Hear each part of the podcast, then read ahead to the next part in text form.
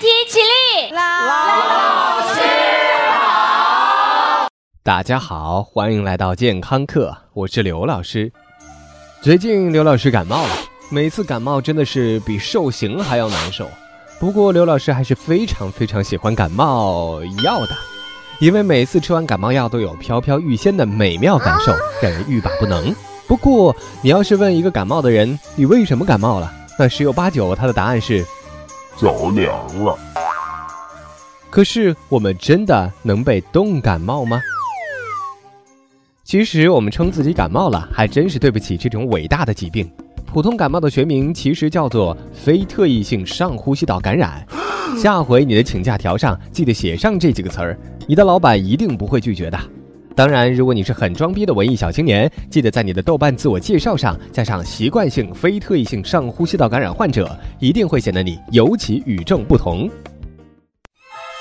其实，这种听上去很恐怖的疾病是由鼻病毒、副流感病毒、冠状病毒和腺病毒等各种病毒引起的，而并非是直接冻出来的。很多现代病毒学教科书认为，寒冷和感冒不存在因果关系。至于为什么感冒会表现出和季节有关？最常见的解释是低温环境下，人们会更多的集中在室内，通风条件很差，让病毒更加容易传播。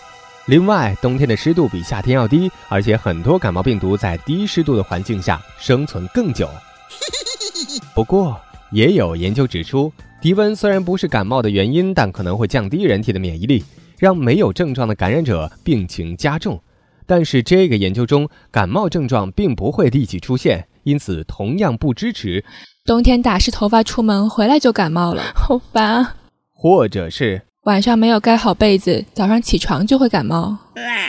这样的民间观点，普通感冒的病原体大概有两百多种，全部都是病毒，也就没有所谓细菌性感冒这回事儿。而且只有百分之零点五到百分之二的普通感冒可能会激发细菌感染，所以如果患上感冒，在绝大多数情况下，对抗细菌的抗生素是派不上用场的。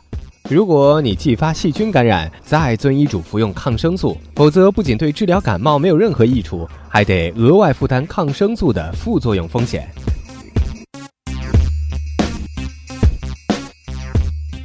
有些人担心，如果不提前吃抗生素治疗，那么普通感冒会很容易进展成为更加严重的疾病，比如说肺炎、脑膜炎等等。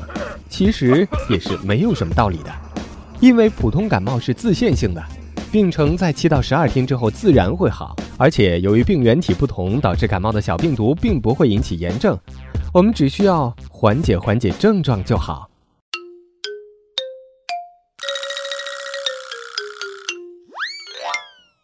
老师，我们怎么样预防感冒呢？嗯，方法很简单，勤洗手，多通风，强身健体，可以有效预防。同时，你也别忘了提高免疫系统的战斗力。当然，这里说的可不是冷水洗脸洗澡提高免疫力可以防止感冒这种路边小贴士。